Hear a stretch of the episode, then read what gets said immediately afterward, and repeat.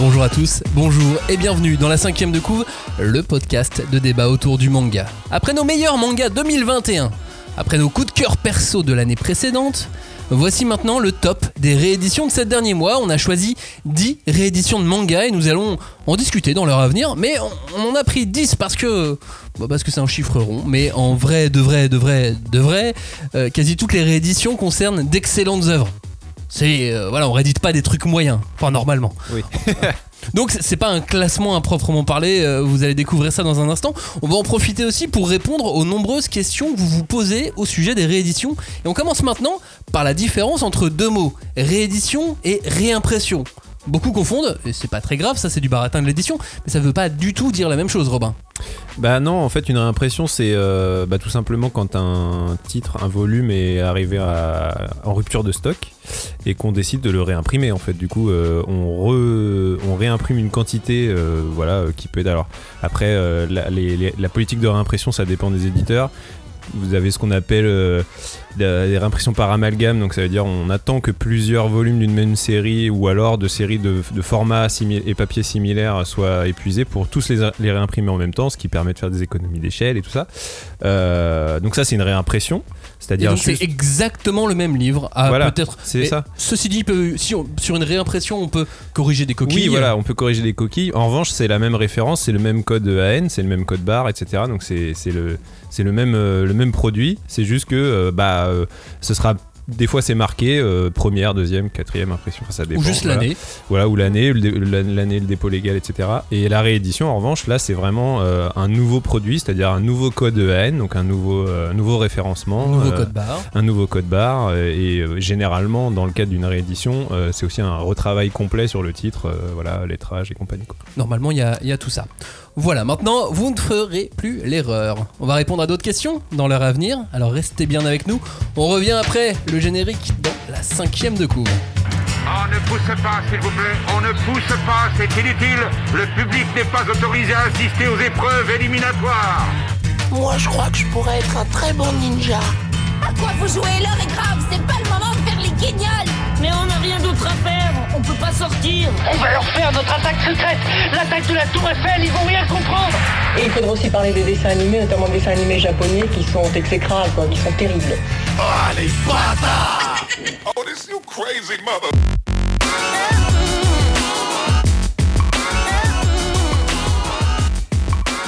Bonjour à tous, bonjour et re-bienvenue dans cette cinquième de couve, l'émission de débat autour du manga. Nous allons disséquer, dépecer, charcuter et aimer les rééditions de manga. Toute l'équipe, ou presque, est présente, donc on va essayer de pas tous parler en même temps. Oui, je dis, je dis presque tous parce que on a retrouvé Johnny, ça y est, enfin. euh, pendant deux semaines, il a été qu'à contact.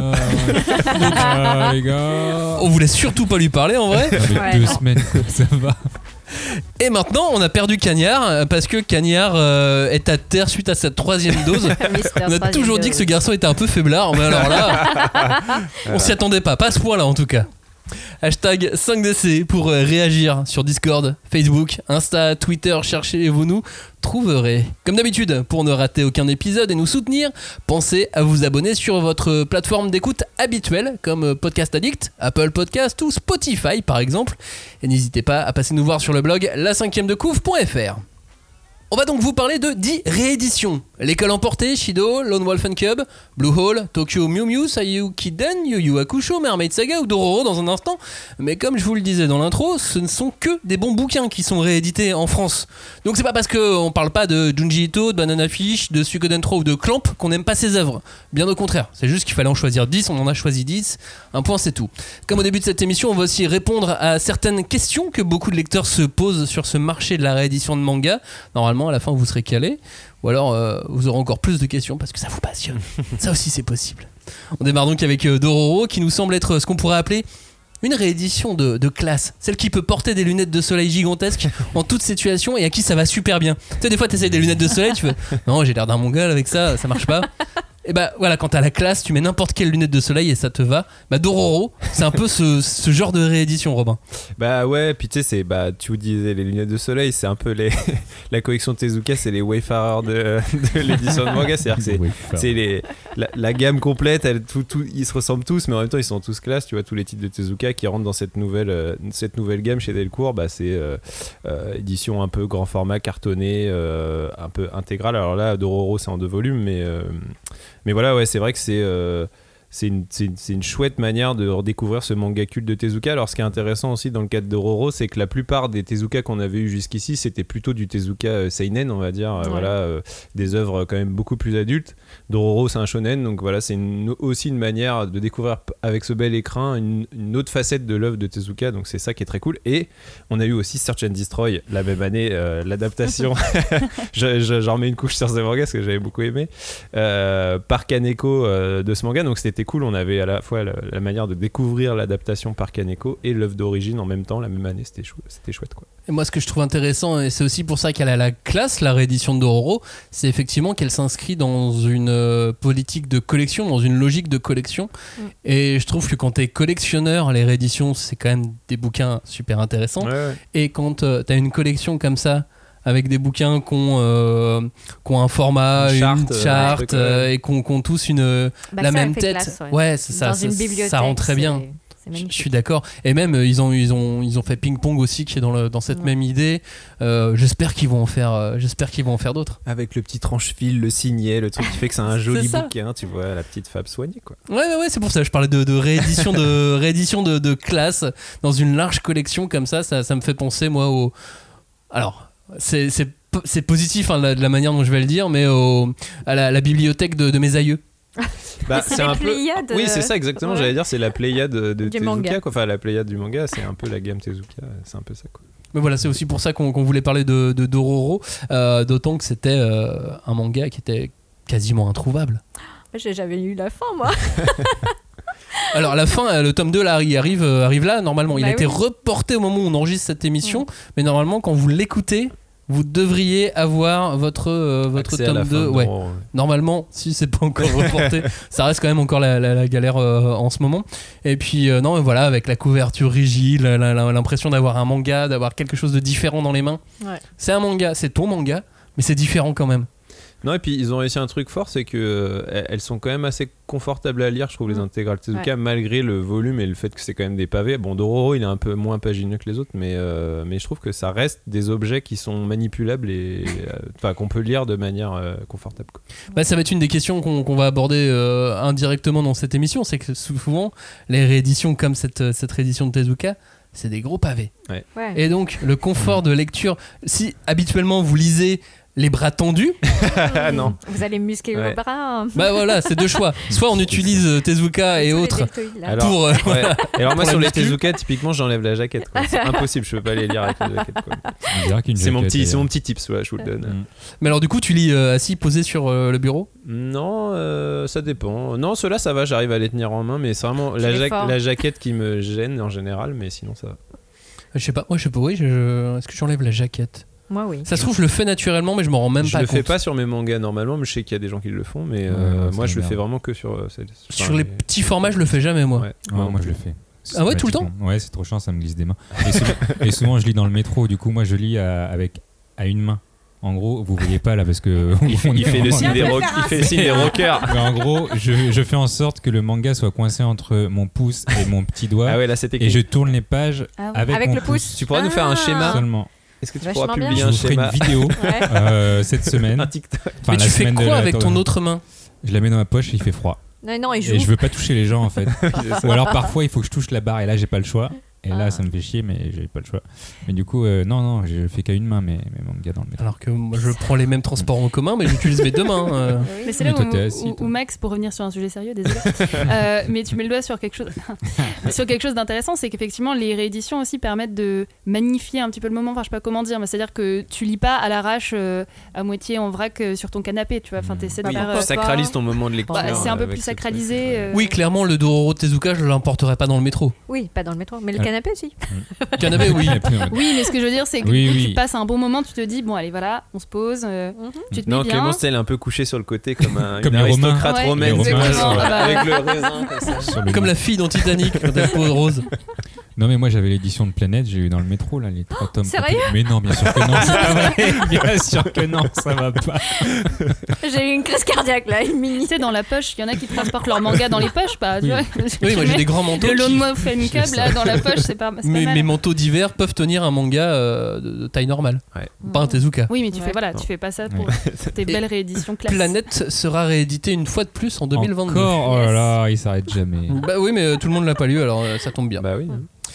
D'ailleurs, en parlant de, de Dororo, pour revenir un petit peu sur, sur le sujet, euh, celle-ci a donc été reportée à plusieurs reprises déjà pour le tome 1, là pour le tome 2 également. Pourquoi certaines rééditions sont euh, systématiquement reportées comme ça? C'est Ah quoi, ah. les- c'est quoi les bails?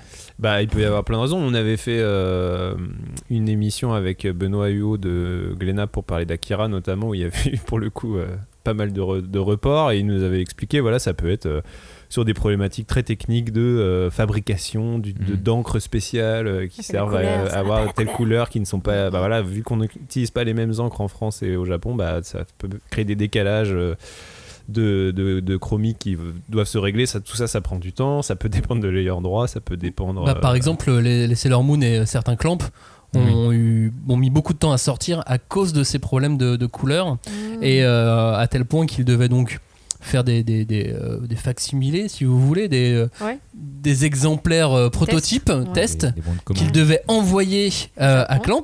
Ah. Et elle, valide. personnellement, elle validait Bah. si c'était le bon pantone, le bon, le bon doré, le bon. euh, Mm. elles, elles sont, elles sont Ouais. voilà, de- de- très pointilleuses à ce sujet et elles veulent pas que leurs œuvres euh, soient proposées dans de mauvais écrins. Quoi. Bah, c'est bien. Et Enfin, puis, c'est euh, de- C'est bien, mais du coup, effectivement, ça reporte et ça peut frustrer Ouais. les fans. Et puis là, bah, il y a eu le Covid aussi, euh, ça a forcément aussi provoqué euh, plein de choses, euh, plein de reports. euh, Bien sûr. Pour X raisons. Euh, la pénurie de papier dont on a déjà parlé aussi dans l'émission. Le matériel qui disparaît.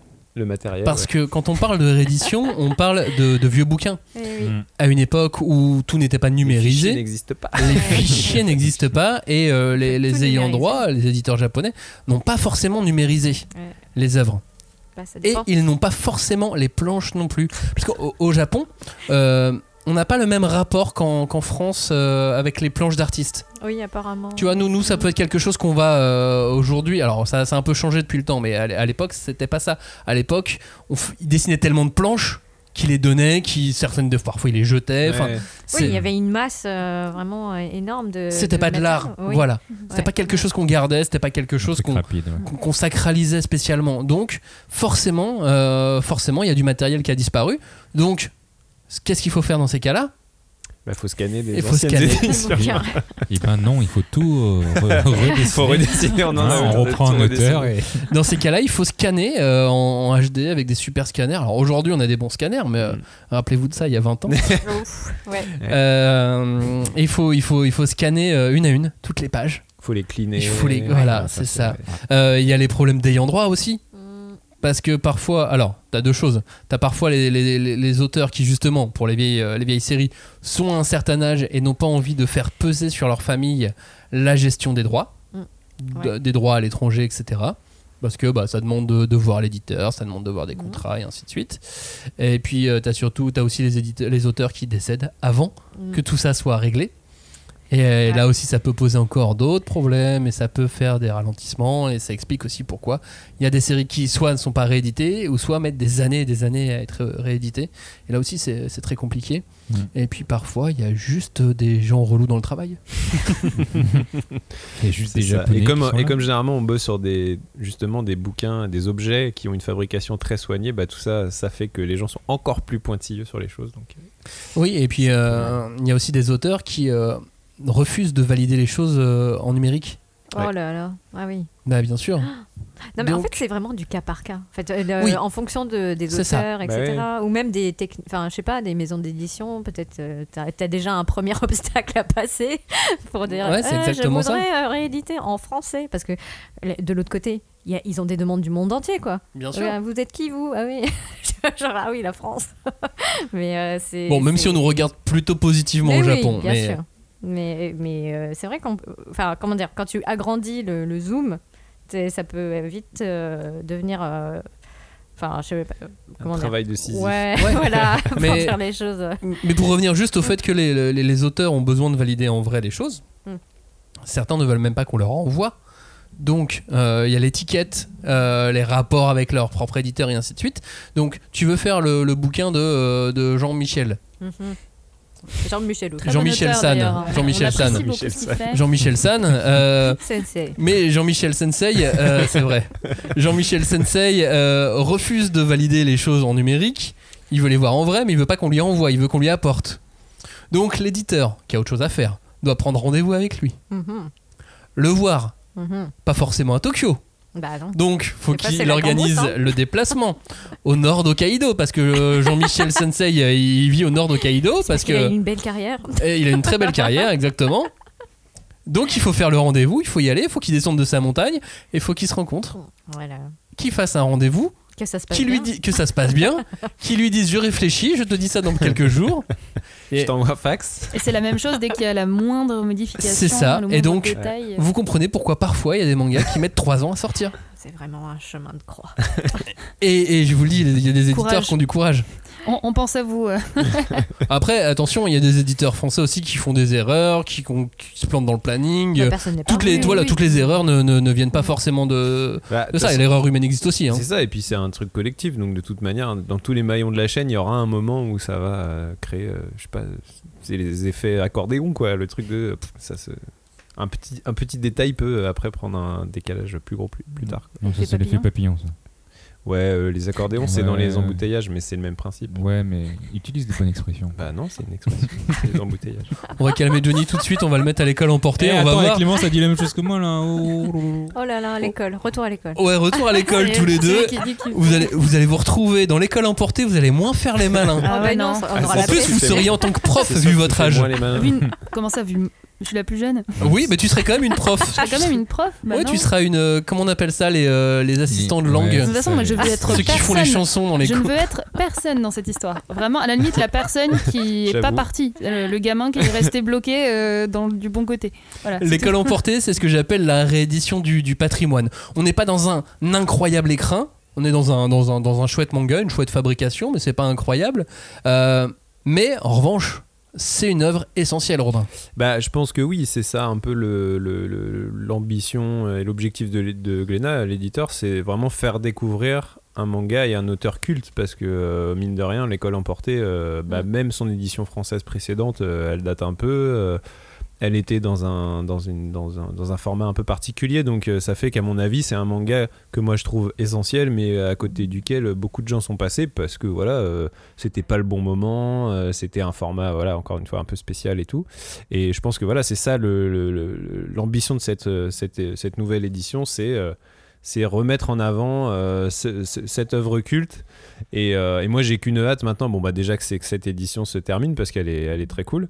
Et c'est qu'après, on réédite Baptism, l'autre série de Kazuo Umezu euh, dans, la même, euh, dans, la, dans le même format. Quoi. Ouais. Julie, qu'est-ce que tu penses de cette édition? Ah bah moi j'ai trouvé que le format était très sympa parce qu'effectivement euh, c'est c'est, euh, le premier modèle je pense c'était euh, qu'on a eu nous c'était calqué sur un modèle japonais qui est le format bunko et qui est donc une sorte de mini poche enfin c'est très petit en Ouais, fait. ouais, c'est tout Et petit. Mais il tu- y a que Glénat, je crois, qui a fait ce Qui a fait format. Bunko, ouais. Ah, Ouais. je suis pas sûre euh, Si, je si, pense je que oh, non euh, il Moi, j'ai quelques Tezuka Ouais, qui sont dans Tonkam, ce format. Ah, peut-être Tonkam aussi, Ah t'as ouais. raison. pour le Nanaï Mais excuse-moi, je t'ai- euh, coupé. des Tezuka comme ça un peu qui était déjà old school en fait et donc euh, et donc euh, ouais moi je trouvais que bah, c'était bien ça lui ça lui rendait une certaine justesse parce que ça va permettre à plus de gens de, de s'attaquer à Umezu Euh, et en plus bon, toi tu disais que c'était euh, euh, il était arrivé au mauvais moment mais en plus c'est un c'est quand même une niche, c'est du manga d'horreur quoi. Enfin, il cumulait tous Mm. les trucs pour ne pas euh, pour passer sous les radars complètement. Ouais. Donc euh, c'est et alors que c'est un auteur qui a formé beaucoup beaucoup d'œil euh, de regard de mangaka qui en ce moment sont en train de percer ou qui commencent euh, vraiment à se faire connaître. Bah ouais, c'est ça, je pense que c'est euh, c'est euh, vraiment l'idée de faire une édition accessible et un format qui est en phase avec les codes d'aujourd'hui. Parce qu'en fait, moi, le Bunko, euh, j'aimais bien, en vrai, je, la trouve cool, hein, Non, la, vieille édition, elle est, Moi, elle est elle est rigolote et euh, il y avait un parti pris sur les couves qui était incroyable. C'était super abstrait. Enfin, en fait, t'avais Oui. l'impression que tout était fait pour que le truc se vende pas. Mais moi, c'est ce que a je un truc trouvais. d'artiste. C'est voilà, c'est clair. C'était, t'as l'impression que c'était un espèce de manga euh, de d'art contemporain, tu vois, genre. Et moi, j'aimais bien, mais je comprends aussi que voilà, euh, l'idée c'est aussi euh, de faire découvrir cette œuvre. Bah, Kazuo Umezu, mine de rien, il y a y quand même un éditeur qui est le, Lézard Noir qui a quand même Ouais. permis aussi. euh, lui, qui, enfin, c'est un éditeur qui fait plutôt des formats euh, un peu plus roman graphiques, on va dire, et, euh, et c'est quand même un éditeur qui a beaucoup participé au fait de, de remettre en avant des auteurs comme ça, euh, notamment euh, avec Je suis Shingo, euh, qui était, Mm. qui était Ouais. paru dans une, plutôt un format assez joli, assez euh, bel écrin, quoi. Et donc voilà, euh, Kazuo Umezu, euh, aujourd'hui, euh, je pense que si tu es un lecteur de manga un petit peu éclairé et que tu veux t'intéresser euh, à l'histoire euh, du manga, euh, c'est un auteur qui est incontournable. Donc euh, c'est cool que moi, euh, à titre personnel, ce que je trouve comme sa meilleure œuvre, qui est L'école emportée, soit dans une édition euh, en phase avec, euh, avec les codes d'aujourd'hui, c'est cool. Quoi. Et ce qui est intéressant aussi avec les rééditions, c'est que quand elles sortaient à l'époque, on n'avait pas forcément, on mesurait pas forcément à quel point ils pouvaient avoir influencé les autres auteurs qu'on a lus depuis. Oui. Mm. En fait, on retourne dans le passé. Ouais, mais en fait, je crois, je crois Ouais. que si, si autant de rééditions fonctionnent aujourd'hui, c'est parce qu'on a besoin de retourner Ah. dans le passé pour comprendre Pour comprendre. pourquoi on aime tant le manga. Ouais.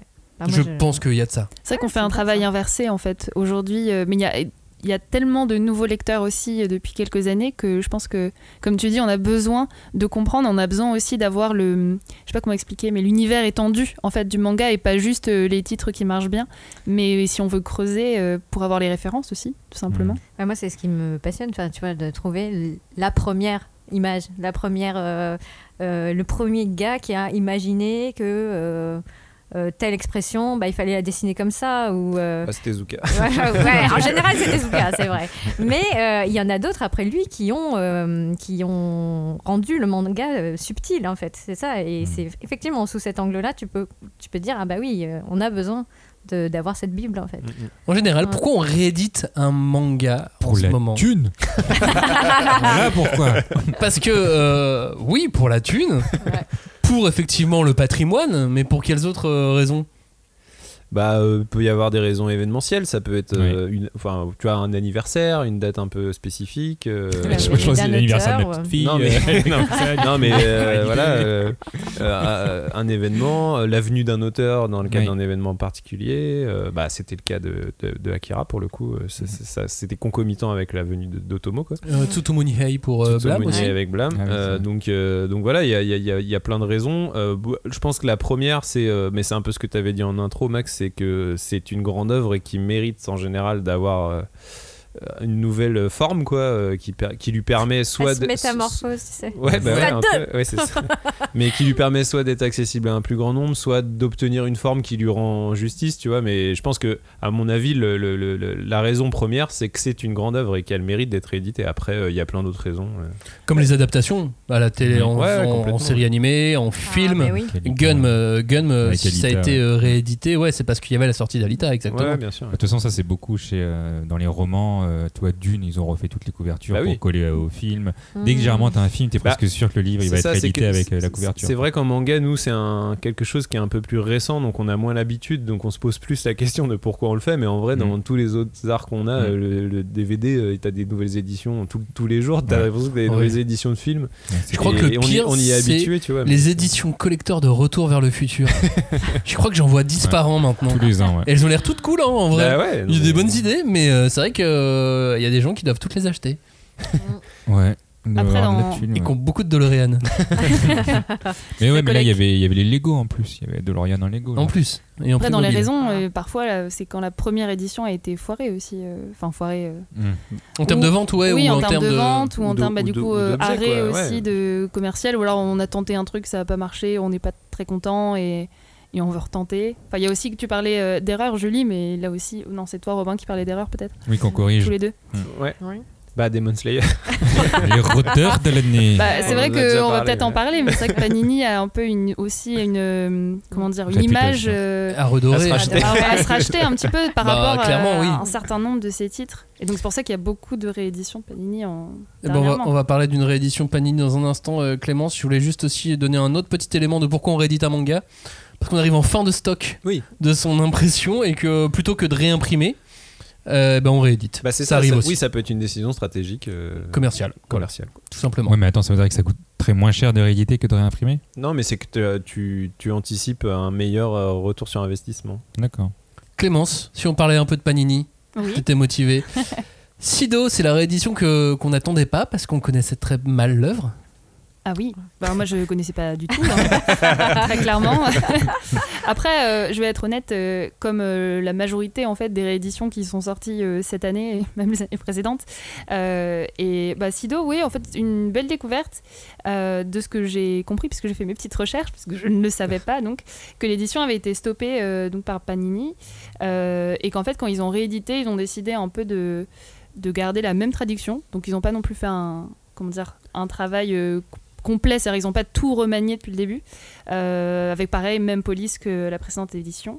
Mais ils ont juste euh, fait la couve euh, quand même en mieux. Et je crois la première, la première page Ah, couleur, j'ai pas de souvenir de la de première édition de Sido, mais apparemment c'était un peu, euh, on va dire catastrophique, mais pas ouf. Vraiment. euh, Non, C'était vieillot. Oui, voilà. Ça a mal vieilli. En fait, c'est ça aussi. C'est que euh, finalement, euh, bah, les, les codes changent et changent vite, voire même de plus en plus vite, je pense. Donc, euh, on va avoir peut-être de plus en plus de rééditions pour rien que pour l'aspect esthétique finalement d'un manga. C'est pas encore vraiment arrivé, mais Ouais. oui, oui, ça, ça- pourrait Ça être possible. Enfin là, du coup, ils sont pas fait chier, quoi. Ils ont repris la même trad et la même euh, police. Bah, c'est ils- bien de faire des économies. Non mais et du coup ils ont changé la, la couve pour que ça soit plus vendeur, Bah mais oui. à l'intérieur ils ont laissé la même Ouais, chose qu'avant quoi. Bah, de si elle fait, était ça bien. fonctionne. Oui, c'est ça. Vraiment, ça fonctionne. ouais. euh, c'est assez sympa. Le, le premier tome en particulier, et c'est vraiment. Moi, j'ai trouvé une très grosse claque. que J'ai lu le premier truc. Je suis là, oula, d'accord. Hmm.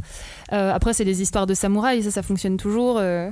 Enfin, donc voilà, je pense que c'était une bonne, une très bonne décision de, de rééditer ce titre. Mais c'est euh, vrai que Sido, moi, tu m'aurais dit fais une liste de rééditions importantes qui vont marcher. Jamais je l'aurais mis dedans. Oui. Ouais, mais il y avait Noin qui vient. euh, qui- Il y avait, ouais. Voilà. Il était un peu revenu sur le devant de la scène aussi. Mais c'est, mais c'est, et il va revenir l'année prochaine. euh, Ah, il revient tout le temps maintenant. Il va revenir. Je ne peux pas vous en dire plus, mais il va revenir. euh, il va revenir l'année prochaine euh, avec des titres que 2020. vous connaissez, des titres que vous 2022, connaissez pas. Ah, c'est Euh, l'année prochaine. Oui, cette année en fait. Oui. mais non mais je, je me disais bien qu'il y avait un petit Prochainement dans l'année. en fait, non, mais c'est vrai. On n'est Et du pas coup- en 2021. Et on enregistre vraiment cette émission en 2022. Oui, là, pour hein. coup, Précisons que c'est juste une erreur que je viens de faire. Euh. Donc oui, oui, oui, euh, c'est vrai qu'ils n'ont pas, ils ont pas fait un énorme travail, mais c'était important de, de remettre Sido euh, en avant. Oui. Ne serait-ce que pour, euh, ne serait-ce que pour la, la qualité de, de son auteur. Est-ce qu'un éditeur peut faire une réédition s'il n'a pas édité le titre auparavant? Parce que là, c'est Panini qui avait fait la précédente de Sido. Mhm. C'est lui qui fait la nouvelle. Mais ça aurait pu être chez un autre éditeur. Est-ce que c'est possible? Bah, Bah oui, on a plein d'exemples. Euh, IMHO, ils font pas mal de trucs comme ça. Euh, non, attends, je confonds. Non, euh, Naban, Oui. Mhm. ils font, Oui. ils font Ouais. pas mal ça. Mhm. Euh, Manaban, ils sont spécialisés Voilà. dans les vieux titres aussi. Ouais, et mais du coup, souvent, c'est ils rééditent Oui, des des, trucs titres qui n'étaient non mais des titres qui étaient pas à eux, tu vois. Donc Ouais. euh, c'est vrai que ça peut arriver. euh, ça peut être bah du coup euh, là pour dans le cas de cet éditeur là, c'est carrément une ligne éditoriale, c'est-à-dire que c'est euh, nous on réédite euh, et on fait découvrir des œuvres. Oui, parce que Destination Terra, pas, quoi. c'est pas, ça n'avait jamais été édité en France auparavant. Oui. Oui. Donc là, ils font, ils font aussi de la, de l'édition. Ouais, pour ouais, eux. donc de ça, l'inédit. c'est de l'édi- Alors nous, ouais, ça, ça pourrait être vu comme de la réédition entre guillemets, même si c'est pas le cas, tu vois. Mais, euh, mais effectivement, ouais, c'est. Et puis donc, euh, comment, euh, comment expliquer ça clairement? Une réédition, ça demande un nouveau contrat. Mm. Ouais. Comme un contrat de travail, tout ça. Bah, c'est comme ça un nouvel emploi, si vous voulez, pour, ou un nouvel achat. Mm. Mm. Donc il faut que l'éditeur rachète les droits une fois de plus. Même si le titre est déjà dans son catalogue. Exactement. C'est une nouvelle, euh, c'est un, c'est un nouvel achat, un nouveau contrat. Mais alors, euh, c'est pas forcément simple Mhm. euh, quand un autre éditeur veut acheter les droits. Ah bah oui. Parce Right. que dans ces cas-là, ils doivent, euh, l'éditeur doit demander Mhm. au premier éditeur. Alors, l'éditeur japonais Ah oui, doit demander au premier éditeur si lui-même ne veut pas participer. Oui, oui, Mhm. c'est ça. Parce qu'il est une. Bah, il a une une mais il prime, obligé. je sais pas comment dire. Primo accession. Voilà. Oui, Je sais pas, euh, non, je sais pas non, une clause de préférence, mais Ouais. bah, en fait, de toute façon, le principe d'un contrat, c'est qu'il y a- deux parties. Donc, euh, quand tu signes un contrat, euh, il y a des obligations de la part de. Oui, mais c'est ça qui est bizarre, c'est que le contrat est fini dans l'ancien éditeur. Oui, mais en fait, Est-ce que tu veux remettre une pièce dans la machine? En gros, dans le cadre d'un. Bah, en gros, la- le manga en général, c'est du, contrat de licence. Ouais. Donc, c'est, euh, t'as un, un licensee et un licensor. Et le licensor, c'est le- l'éditeur Ouais. japonais, le licensee, c'est l'éditeur français. Et bah, il y a deux parties et chacun a des obligations et des choses à, tu vois, à prendre en compte. Ouais, mais dans ton contrat, il y a marqué du style voilà, pour 5 ans, vous pouvez éditer. Bah, après, je connais pas les, les, les clauses. De toute façon, tous les contrats sont différents, enfin, sont Oui. particuliers, tu vois. Mais, euh, mais j'imagine que oui, il y a dans la clause. euh, Bon, je crois qu'on a fait quelques digressions. On va revenir, euh, on va se, se recentrer sur, sur leur réédition. Et justement, sur euh, un bouquin qui a changé d'éditeur. À l'époque, il y a de ça fort, fort, fort longtemps, euh, Blue Hole était connu en manga en France sous le nom Le Trou Bleu chez l'éditeur belge Casterman. Une fois.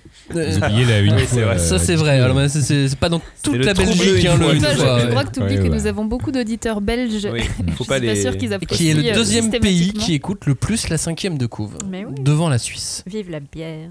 Exactement. Ça, c'est bien vrai. Euh, donc, euh, Blue Hole, euh, Joe qui est allé chez, chez Pika. Et pourquoi Pika l'a réédité? Parce que c'est un maître de la science-fiction. Et c'est aussi peut-être pour ça que t'as aimé. Non, mais c'est vrai que c'est de la bonne SF. On en avait parlé un peu dans notre émission SF. Et bah, c'est surtout qu'il est un peu. Il y a quand même cette résonance écologique qui est toujours d'actualité, mine de rien. Oui. Oui, puis sacrément bien d'actualité. Ça là. restera hein, d'actualité. Peut-être même plus d'actualité. euh, Enfin, en tout cas, le public est peut-être plus réceptif aujourd'hui encore Mm, qu'avant. mm, mm. Euh, bah, moi, je pense vraiment que cette réédition, ça permet surtout d'amener un autre public euh, à lire du manga.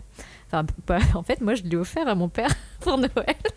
Et il me dit dehors, Hey, où est-ce qu'il est le tome 2 Je fais, oh, calmos. Mais euh, donc, Eh, ça marche trop très bien. bien. Mais oui, Donc, t'as réussi à convaincre ton père à mettre ton papa au manga. mais non, mais il Blue déjà euh, du Taniguchi, quoi. Faut arrêter. Mais, Donc, tu euh, lui as fait lire du manga. ouais, exactement. Et Mais parce qu'il kiffait les dinosaures. Et, et bah ouais, et puis non, mais même euh, toute, le- toute l'histoire, elle est, elle est quand même euh, vachement sympa. Enfin, Et Pour très grand public, ouais. et- exactement. Parce qu'on a déjà vu ça dans des films, dans des romans, et, Mm. et même pour euh, une personne d'un certain âge, je trouve que c'est quand même un, un format en plus, parce que lui, il me disait Ah, j'arrive pas à lire, c'est tout petit, petit. machin, nanana. Donc il y a plein de trucs qu'il a, qu'il a pas, même pas regardé, si tu veux. Alors que là, il a fait Ah, bah c'est un beau livre, oh, je peux le lire euh, tranquillement. Tu peux aussi offrir des lunettes à ton papa. hein. Il en a déjà, il en a déjà. comme- Après, c'est vrai que c'est une belle réédition. Par contre, ce, qui a dû le, ce qui a dû le désorienter un petit peu, c'est que c'est le sens de lecture original, du coup. Alors qu'avant, c'était le sens de lecture Non, français. mais si on s'arrêtait à ça, il a déjà lu Ashton aussi. ah, euh, bon, bah ça va. Voilà. ça va. Bah, c'est un faux, un faux Non. panel. Mais après, après, non, mais après c'est vrai que c'est Oui, bien pour lui parce qu'il y, a- cheaté, hein. a- il y a que deux tomes. Donc au moins, euh, Oui. c'est cool pour lui. Bah mais il y a la suite qui sort il y a la oui. suite qui sort en 2022. Vous voulez Au pas me laisser parler en fait. Donc il y a, il y a Blue World qui, qui va sortir euh, en 2022 euh, chez Pika Graphics. Et là, il y en aura trois normalement, si, euh, si mes infos euh, sont exactes. Et ça sera effectivement euh, cette année. Et là, la, la couve est différente parce que celle de Casterman était un peu vieillot comme, comme Sido d'ailleurs. Mais eux, ils se sont basés par contre sur la couve, la couve pardon, japonaise qui est sortie. Ils ont fait une réédition au Japon en 2012. Et ils se sont basés sur cette couve-là, qui est très bien. D'ailleurs, le titre original, c'est aussi Blue Hole en, en- en japonais. Blue Hole. Et voilà, ils l'ont laissé. C'est vrai qu'on a peut-être, enfin que les éditeurs ont peut-être moins de, comment dire, de scrupules aujourd'hui à garder Mm. les titres euh, Anglais, anglais, ouais, euh, internationaux, ou internationaux. Ouais, Alors que c'est vrai qu'à une époque, on traduisait tout. euh, Alors peut-être qu'au Québec, ils continuent de continue traduire. Non, non, parce qu'en fait, au, Québec, enfin la partie française du, Oui, du- du francophone. Canada, euh, c'est les titres des éditeurs français qui sont exportés là-bas. Oui, parce que c'est des. En fait, ils ont le choix entre les éditions euh, Anglaises. anglaises Américain. ou les éditions de France. Dernière anecdote pour Blue Hole. Euh, on, voit Bah, pas écoute, mal de, on voit pas mal de Pokémon dedans. Il y a Amonita, il y a vraiment Amonita dedans. Donc c'est c'est assez cool, c'est une espèce de ouf. Et il y a une sorte de, de Kabuto, il s'appelle, alors attention, hein, je- là je, je cite, hein, il s'appelle les Trilobites. Bah Oui, c'est le vrai nom. des- pas de, des tes- dinosaures, de- de tes effectivement. cours de Oui, oui, non mais moi je vous le dis, je découvre des dinosaures, je ne les connaissais pas, les trilobites. Et j'ai pas fait de SVT parce que moi j'avais des cours d'ingénierie. J'avais 8, j'avais huit Voilà. heures euh, de arrêté, sciences de l'ingénieur. classe déjà. Non, il avait pas les cours de français lui. J'avais pas de dans cours son de école. SVT. Bah, en, en cinquième, c'est vrai, quand on arrête la- dès la cinquième, on voit beaucoup moins de choses ensuite. Ouais. La cinquième de coup. Merci. Exactement, en cinquième de couvre. Donc, euh, Yokinobu, O- Yokinobu Oshino, euh, donc l'auteur de, de Blue Hole qui revient cette année avec Blue World, qui va revenir aussi avec son manga, euh, son, le dernier manga édité en France, euh, le plus récent qui s'appelle Rainman, qui avait été édité, on en parlait tout à l'heure chez Panini, puis bizarrement stoppé. On n'a plus de, de nouvelles et ça devrait revenir en tome triple. Mhm. Alors là, ça risque de pas être super beau par rapport à, à Blue Hole, mais au moins, euh, si, si, si, si vous êtes euh, fan de l'auteur, vous allez pouvoir lire euh, Rain Man, qui est une excellente série euh, également. Et puis il y avait eu 2001 Night Stories, qui était sorti dans un énorme coffret. Et Alors dire là, à l'époque, je l'avais pas pris. Édition Et- limitée, si, si, moi, je- 999 exemplaires. Non, je Ouais. me rappelle plus. Bah, non, si, bah c'est 2001. ça. Ouais, non, c'était Ah oui, 2000. non, attends. Ah oui, 2000. peut-être, Ouais, je c'était plus. 2000. Ouais, si, si, on avait fait Ouais. 2000. Enfin, je me rappelle. très- édition très limitée. On était stagiaires à l'époque. Mais alors moi je l'ai cette édition, j'ai claqué mes, mes Waouh. 100 ou 200 euros, je sais plus combien elle 200 coûtait, c'était 200 voilà. 200 balles, J'ai claqué mes 200 pavé. euros sur un bouquin et euh, je l'ai, je suis sûr que maintenant elle vaut plus peut-être. Bah, Ah. c'est quel numéro que t'as signé Euh, Euh, dans les 60 je crois. Ah, quand même, hein. Ouais, pas mal. T'as été rapide. J'ai été très rapide, bien évidemment. Est-ce qu'il faut obligatoirement que la réédition qu'on propose en France existe au Japon? Est-ce que c'est c'est tous les bouquins qu'on a dans les rééditions en France, c'est des bouquins qui existent déjà au Japon? Non, non, Death Note, c'est le cas euh, typique. La Black Edition, c'est une euh, édition euh, spécialement française. Donc oui, effectivement, on- c'est pas nécessaire. Je pense que c'est un travail plus facile pour l'éditeur français parce qu'au final, ça existe déjà. Ils reprennent les fichiers, ils l'adaptent après Mhm. avec euh, les matériaux. Mais euh, et c'est surtout plus complexe en fait de, re- de refaire une nouvelle édition parce que c'est des nouveaux droits. Euh, clairement, si l'édition existe déjà, ça va beaucoup plus rapidement, même si c'est des questions d'argent toujours. Mais alors une nouvelle édition, ça veut dire, enfin total, je veux dire c'est c'est des nouveaux euh, validations, mais encore pire que- qu'un ayant droit C'est normal. vrai que c'est un travail assez colossal, je pense, au niveau de. Faut vraiment des le vouloir, je échanges, pense. etc. Travail de fourmi, ouais. Ouais. Avec tes, tes ayants droit, quoi. C'est. Bah, je pense que c'est un truc que tu fais aussi euh, selon ton interlocuteur. Quoi. Ouais. Il y a des éditeurs où tu dis c'est pas la peine. Euh, genre Shueisha, à mon avis, c'est pas la peine de. Bah, regarde, Yu Yu Hakusho. c'est je une édition qui n'existe pas. C'est une, édition qui n'existe pas. Bah, Elle s'inspire, elle est inspirée d'une édition c'est et elle est, elle est relocalisée pour différentes raisons que l'éditeur n'a pas, n'a Bah, pas Death expliqué. Note aussi, tu vois. Mais, euh, mais bon, ok. Mais, euh, mais c'est vrai que je pense que tu t'essayes un peu. Enfin, au moment où tu réfléchis à ta, ta, ta réédition, parce que je pense qu'en tant qu'éditeur, c'est toujours très excitant de se dire voilà, je vais proposer une nouvelle édition, machin. Alors, Je vais créer ma version Voilà, du je vais livre. créer ma mais comme Kiun a créé euh, ses, son, sa collection Lovecraft, Oui. qui n'est pas une réédition, mais. Mm. Et c'est une, oui, c'est voilà, c'est une, c'est une édition créée euh, et qui est unique euh, entre guillemets. Mais Bryce ou en tout Stories cas, grand format, je crois qu'elle n'existe pas, non? Elle existe laquelle? Bryce Stories grand format. Aucune idée. Mais oui, c'est Hmm. possible ça aussi. Mais Ouais. du coup, voilà, euh, c'est vrai que après, à mon avis, la majorité des rééditions qu'on a en France, c'est quand même des trucs ouais. basés sur des éditions Oui, qui parce que existent. t'as tellement parce de que c'est plus facile, comme tu disais.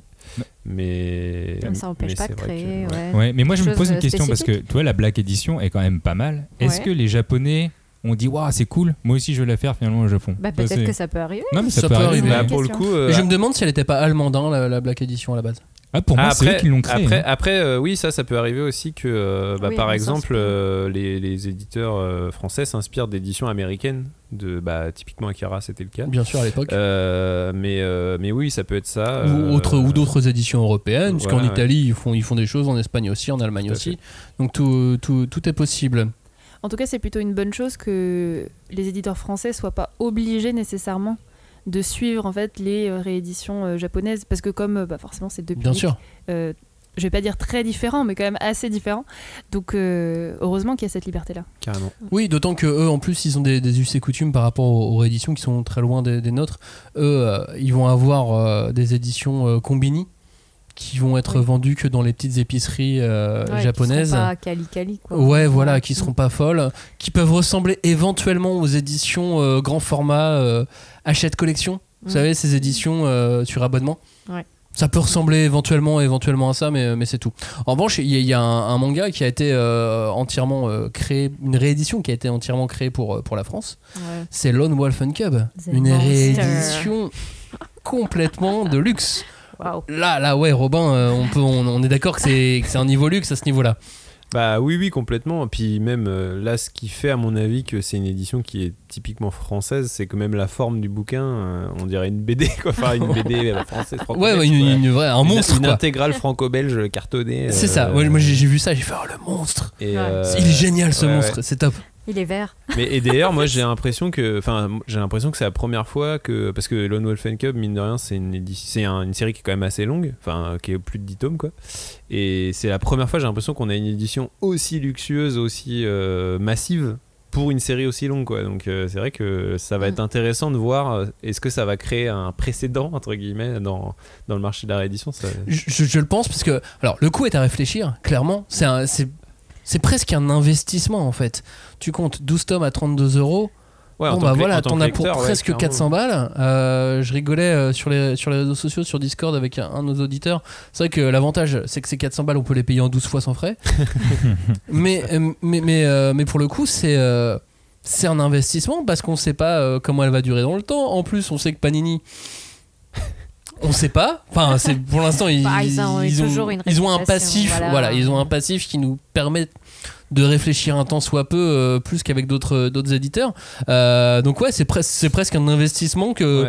peut-être si un jour t'es en galère, tu pourras le revendre beaucoup plus cher. Mais, mais mine de rien, pour revenir à Panini, euh, on voit que là, dernièrement, ils sont quand même dans une démarche complète de. euh, comme on disait, ils se, ils se, ils se rachètent une image et, euh, et franchement, honnêtement, si tu dois les juger sur les, allez, les deux dernières années, ils, ils sont assez irréprochables, tu vois, en Plutôt, de- totalement. Alors que clairement, c'était un éditeur euh, parmi les plus controversés de tous, tu bah vois. clairement, euh, Lone dans- Wolf and Cub, il y a eu une indisponibilité qui était euh, Ouais, magistrale. complètement. Donc, euh, donc c'est honnêtement là, je trouve que là tout- toute la démarche qu'ils ont depuis assez récente, euh, ça leur donne raison, tu vois, parce que au final, j'ai l'impression quand même. Bon, alors certes, c'est un investissement cette cette nouvelle intégrale de Lone Wolf and Cub, mais Enfin, tout le monde est d'accord pour dire que voilà, c'est une très très belle édition du neuf. Enfin, moi, voilà, je l'ai feuilleté, j'ai pas eu le temps de la lire en entier, mais c'est magnifique, quoi. Ça, ça fait plaisir d'avoir une œuvre comme ça, euh, avec ce niveau de dessin. euh, Et là, pour le coup, je crois qu'il n'y avait aucun fichier numérique. Ah bah ça oui, j'imagine. Je- ils ont dû créer, euh, ils ont dû créer le matériel en plus. Ouais, ouais, et franchement, honnêtement, il y a rien à dire, quoi. C'est très très beau. quoi. Et le, le coût, justement, je trouve que le, le coût euh, de l'objet, Mhm. ça pose aussi une question intéressante au niveau du public. C'est sûr, euh, donc on parlait d'évolution, forcément, le fait qu'il y ait de plus en plus de rééditions, ça veut dire quelque chose, mais le fait qu'il y ait des rééditions aussi chères, aussi luxueuses, ça dit quelque chose aussi du public qui potentiellement est prêt plus qu'avant à mettre de l'argent, euh, qui est peut-être plus adulte ou qui est financièrement Je plus à l'aise. Je pense qu'on va dans ce sens-là, Et peut-être même d'un milieu social, je sais pas, qui a évolué euh, sur les dernières décennies aussi. Euh, voilà, je pose la question, hein, j'ai pas forcément de Ouais, réponse, bien sûr, mais, je pense que C'était effectivement le prix des BD avant. Enfin, le prix de certaines BD un, Ouais, peu, un peu et- luxe. Et encore aujourd'hui, t'as as des BD, euh, tu sais, les, les grands formats Gaston ou quoi, euh, qui sont à 200 euros. et c'est ça, on, on dit c'est cher 32 balles, mais euh, Bah, pour un objet de Ouais. cette qualité, je trouve pas ça si cher que ça. hein, parce qu'en fait, c'est le prix d'une intégrale Tezuka et les Tezuka, elles sont très belles, mais elles sont quand même plus petites format. Euh, Mm. C'est pas la même. euh, c'est pas 12 tomes, C'est pas une Papier, fabrication aussi soignée. ouais. Par contre, voilà, c'est pas autant de tomes. Donc je pense que là, pour le coup, c'est un choix de l'éditeur d'avoir justement calé son prix aussi par rapport euh, au nombre de volumes et à se dire bon, bah, quand Bien même, sûr. on peut pas, on peut pas proposer euh, 10 volumes à 50 balles, tu vois. Donc Mhm. ils ont, ils ont un peu. Mais à mon avis, enfin, moi je trouve que 32 euros pour l'objet excès, c'est pas, c'est pas si cher que ça. Quoi. Et puis surtout, c'est un bouquin de Kazuo Koike. Mm. Et c'est vraiment un maître. euh, Là, pour le coup, oui. enfin, un vrai maître, bah, c'est-à-dire que maître dans le sens où il a enseigné le, le manga, euh, ça a été le, le professeur de, de Takahashi, euh, Ouais. l'auteur de Ranma. Il a, il a, il a eu euh, Itagaki aussi, le papa de l'auteur de Beastars, Ah qui oui. faisait Baki. Mais il était vraiment prof, euh, ouais, il, a, Oui. il a vraiment eu une école de manga. Donc, euh, Non, et puis son histoire, elle, est, elle a marqué, euh, enfin, je veux dire, euh, la culture dans, dans son ensemble. C'est-à-dire que c'est une histoire qui traverse euh, les médias, euh, ouais, Oui. que ce soit en littérature, en manga forcément, Que ce mais soit- au cinéma. avec Lone Oui. Wolf ou même avec Lady Snowblood, euh, Oui. parce qu'il c'est aussi l'auteur de Lady. Snowblood Bah oui, qui a donc, euh, influencé. euh, alors lui, il a influencé plutôt du côté BD Frank Miller, par exemple. Si, si- il, se, il se- revendique aussi très fan de Lone Wolf and Cub. Euh, et puis Tarantino se revendique fan de Lady Oui. Snowblood. bah, Bien sûr, ça, c'est peut-être même Alors plus peut-être plus du film que du manga, mais Oui. euh, Et même euh, The Mandalorian. euh, ah, bien Oui, évidemment.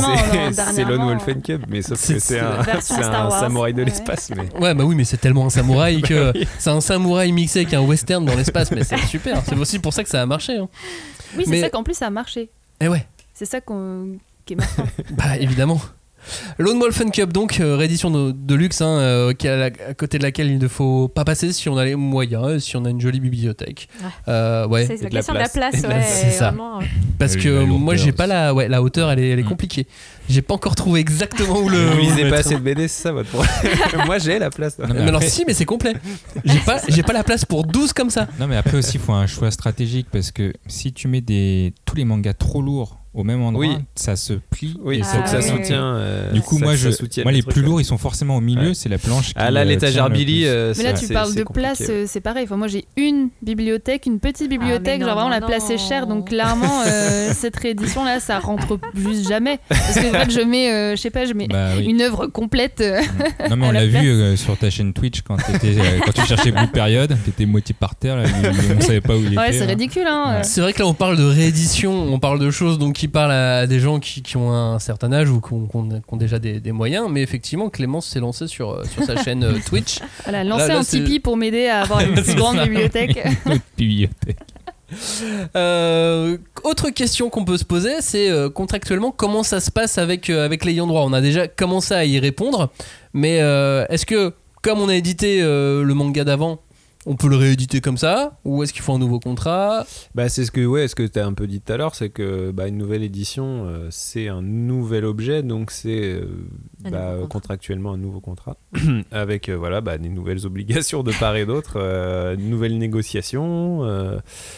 C'est un nouveau deal, quoi. C'est un nouveau deal. Donc, c'est euh, Et puis d'autant plus, j'ai l'impression maintenant que la réédition, ça devient vraiment un marché euh, à part entière. euh, forcément, ça, ça Ouais. crée des nouvelles. euh, Faut voilà, réfléchir euh, au volume. et des nouvelles nouvelles choses. concurrences en des plus nouvelles Ouais. concurrences, des nouveaux entrants qui arrivent. On parlait un peu de ceux qui, qui, construisent leur ligne Bah, éditoriale sur ça. Naban, Mangetsu, euh, alors ils Voilà. construisent pas que sur Voilà, ça, mais Mangetsu, ça fait c'est en partie, partie du... sur ça, mais effectivement, Ça je fait pense partie que de leur boulot, ouais. quand Mangetsu il est venu un petit peu taper dans les dans, Dans les dans les produits dans les œuvres de Junji Ito, euh, ouais, euh, Tonkam, enfin Delcourt Tonkam, ça a pas dû, euh, enfin ils ont dû se dire oh qu'est-ce qui se passe, Euh, qu'est-ce qu'on fait Rendez-nous, rendez-nous le, le Junji Ito. Mais donc ouais ouais c'est. Mais c'est bien ce dynamisme, hein, ouais carrément bah, parce que bah du coup nous en tant que lecteurs ça nous permet d'avoir accès à de plus en plus d'offres et dans des formes différentes donc c'est très cool pour nous.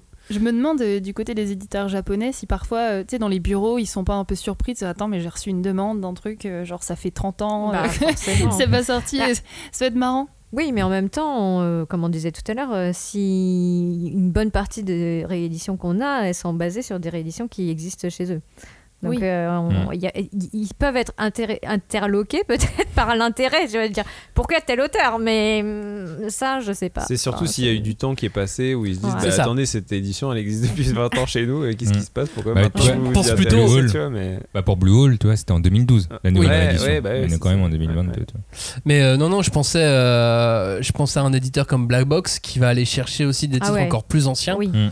Là, effectivement, bon, sont- après, on je pense que les éditeurs, les, les ayants droit le, le connaissent, mais c'est vrai que quand ils le voient arriver, ils font Ah ouais. Mais lui, qui celui-là je pense qu'il a un, vra- un Non, non, mais- rapport vraiment différent avec les éditeurs. Enfin, Je pense oui, ouais. parce qu'en plus, il fait des, euh, il fait des tirages très, euh, très réduits. Euh, mais sauf qu'il va chercher des, des super œuvres hein, qui, euh, qui, qui valent, qui valent aussi le coup d'œil. Mais effectivement, je pense qu'il a dû surprendre des ayants droit un paquet de fois. Mm. Mais comme il n'y a personne, bah, c'est pas cher.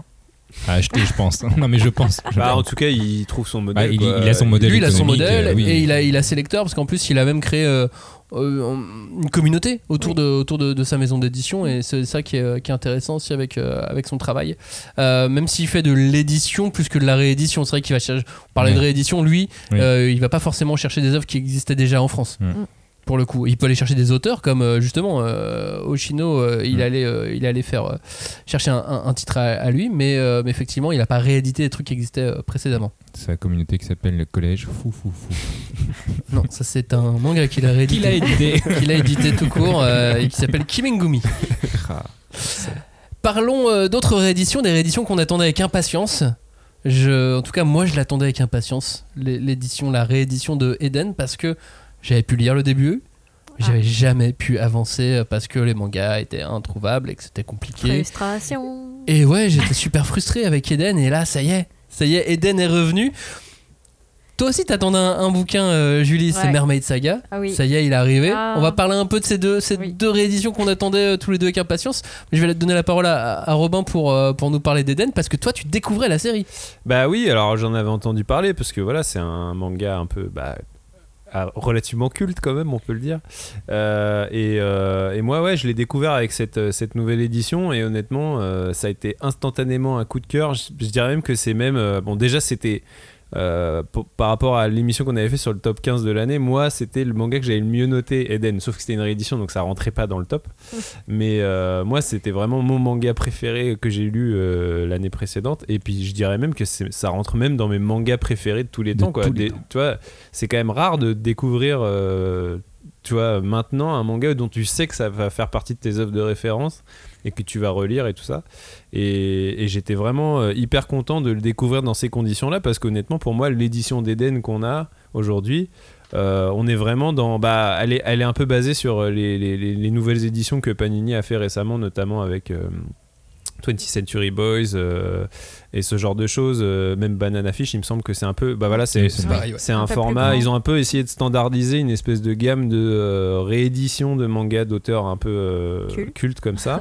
et, euh, et je trouve qu'on est vraiment sur un objet. euh, Moi, enfin moi en tout cas à titre personnel, c'est vraiment l'équation parfaite entre euh, l'accessibilité en termes de prix, la, la- la dimension des planches qui rend hommage au trait de l'auteur, Mm. et en même temps voilà une qualité de fabrication. Les jaquettes elles sont jolies, y il y, a une créa et tout ça, et il y a un confort de lecture. Enfin je trouve que c'est des mangas qui sont certes volumineux et tout, mais qui sont euh, très agréables et très confortables à lire. Je parlais des intégrales Tezuka au tout début, mais celle-ci c'est encore plus. euh, je trouve qu'on est vraiment dans un registre encore plus du de cette espèce de de chaînon manquant entre le, le bel objet et le truc euh, agréable et confortable à lire. Et je- franchement, je suis, je suis très content de- de- d'avoir découvert Eden euh, avec un objet comme ça. Quoi.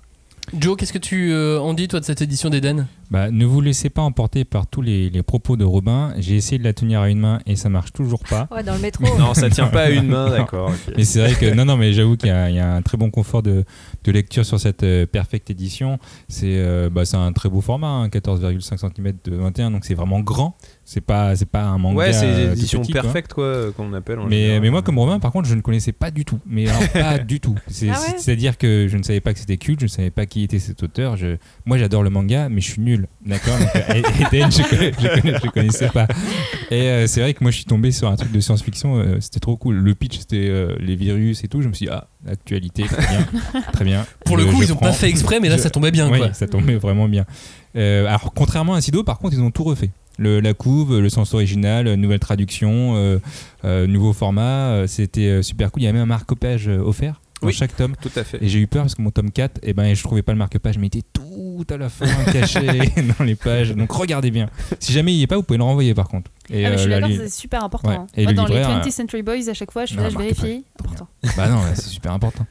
Mais euh, non, moi, franchement, là, j'ai j'ai adoré l'œuvre euh, et je trouve que la fabrication euh, est magnifique. Et euh, non, je suis très content de, de l'avoir découvert cette année. Et le tome 6 vient de sortir. Ouais, en plus, ça sort à une vitesse. euh, moi, Alors, j'ai même pas le temps de laisser, tu vois, c'est ça. Moi aussi, je suis un peu en retard, du coup, ça va un peu trop vite pour c'est moi. vrai que ça a un peu. Un vite, petit mois d'écart de plus, euh, ça serait pas, ça serait pas de Ouais. mal. Comme ça, on serait que au tome 5. Là, Ouais, ça me ouais. paraît Mm. bien.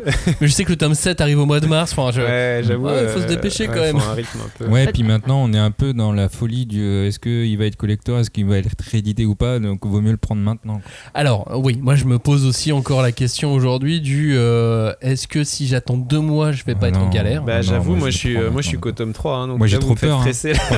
Arrêtez là, j'ai peur parce que pour moi, c'est la réédition que Robin ne refuse de me prêter. voilà. Elle est trop lourde, Ah, en même temps, trop ouais. épaules. En même temps, Et tu lui donc, voles des euh, bouquins, donc. euh, Ouais. Ah non, mais c'est c'est un mensonge. Je te file les anciennes éditions. C'est pas vrai. Oui. On va, il va falloir revenir dans cette histoire un jour. Pas maintenant, mais un jour. C'est pas le moment. Mais il y a un truc que je regrette dans cette édition parce que je l'avais déjà dit, mais j'avais l'édition simple que j'ai lue et t'as le mot de l'auteur sur les rabats de, de la jaquette Ah oui, oui. et elles sont vraiment trop drôles parce qu'il est, il est très prolixe l'auteur. Il, Bah, il- il est- il- ouais, il parle bien. Il, parle de plein de trucs aussi. Ouais. Et il n'y a pas forcément Oui, c'est ça rare dans d'avoir un le, auteur dans le qui, nouveau. qui se livre Ouais. autant. Bah si, il y a quand même les. Il y a une interview, Ouais, il y a des mais c'est pas la même que ce qu'il disait. Ah. Toi, dans, dans le rabat jacket, il disait Ouais, franchement, euh, l'auteur d'Evangélion, il a tout fait, ça m'a déprimé. et j'ai arrêté. Et j'ai arrêté le manga. Il dit Ça sert à rien, il a tout fait. le mec était déjà comme ça, tu vois. Ça, c'était pour Eden. Mais il y a aussi Mermaid Saga, que Oui. t'attendais toi, Julie, Ah. que Clémence a dévoré aussi. Ben ouais, écoute, je suis très, euh, très heureuse quoi, de, d'avoir euh, cette euh, édition parce que bah, mon, mon vieux tome de Mermaid Forest, il, il se sentait un petit peu seul sans ses copains. Puisque à la base, donc, au Japon, il y a une, le, le recueil était édité en trois tomes. Et nous, on en avait toujours eu qu'un seul. Quoi. Donc c'est un peu tristoun. Et là, enfin, on a mais compilé en deux, deux volumes. Et euh, En tout cas, un D'un super format nouvel. qui ressemble à celui d'Eden en termes de hauteur. Euh, ouais, je pense. Euh, Peut-être un peu moins grand, mais en tout cas, il était déjà un format un peu plus grand qu'un manga normal dans l'ancienne édition. Donc ça aussi, c'est c'est cool parce que je peux les mettre côte à côte et genre, ça va. Euh, et euh, bah en fait, euh, oui, euh, moi je, enfin, je trouve que c'est- Rumiko Takahashi. On a quand même tendance à oublier que bah, elle a elle a vraiment tout expérimenté. Donc Ouais. là, il y a vraiment tout le côté histoire sombre, histoire euh, euh, très, euh, oui, euh, d'horreur aussi, mais qu'elle a fait comme ça en pointillé pendant 10 ans, puisqu'elle a commencé en 84, je crois, jusqu'en 94. Et là, c'est on a une édition qui est basée sur une réédition japonaise de 2003. Donc elle est quand même vraiment, enfin, elle est, elle est pas si désuète, quoi. Et en même temps, c'est pas si catastrophique parce que je trouve que c'est une œuvre où elle cherche un peu ça, le côté un peu vintage, quoi. euh. Enfin, je sais pas, qu'est-ce que t'en penses? Où elle s'amuse un peu. Ouais. Ouais, ouais, ouais. Euh, bah, j'ai l'impression de radoter, mais effectivement, euh, moi non plus, je connaissais pas. enfin, moi, je connaissais pas euh, Saga euh, avant, de, avant de le lire. Et j'étais contente de découvrir ce vieux titre euh, de Takahashi. Euh, parce que, bon, moi, j'ai grandi avec Ranma 1,5 et donc il y avait un côté aussi. euh, c'est toujours plaisir. Enfin, je sais pas, il y a. C'est comme elle nous fait un câlin à chaque fois. Ah, mais oui, mais je reconnais. c'est super, vas-y, Ouais, trop. enfin là, les câlins. euh, Oui, mais enfin, tu vois, dans, dans- je veux dire, dans le dessin, dans ce qu'on, tu vois, dans, dans sa façon de raconter les histoires. Et euh, en revanche, c'est vrai que ça fait un peu bizarre euh, en lisant. euh, J'étais là, genre, oula, oui, c'est vrai, c'est l'image de la femme du Japon dans les années 80, c'est un peu, un peu bizarre parfois. Elle est pas forcément, on le lit avec nos yeux modernes, on va dire. Donc c'était un- bon, voilà, c'était un peu marrant. Ah. Et, et après, dernier petit point, c'est vrai que j'ai trouvé l'objet aussi très beau.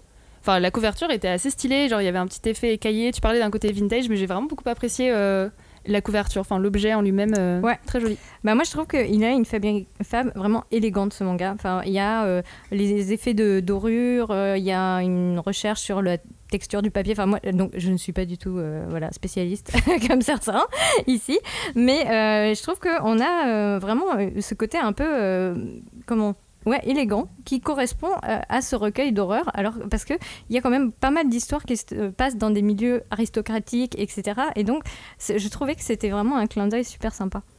Mais pour l'histoire de la femme, euh, on, on va en reparler. Ah, peut-être, pas de problème. Moi, c'est vraiment très, très Ouais. personnel comme, comme ressenti. Ou forcément, moi, à chaque fois, je me dis, oula, oula c'est vrai que c'est. C'est vrai que c'est un peu vieux, quoi. Voilà.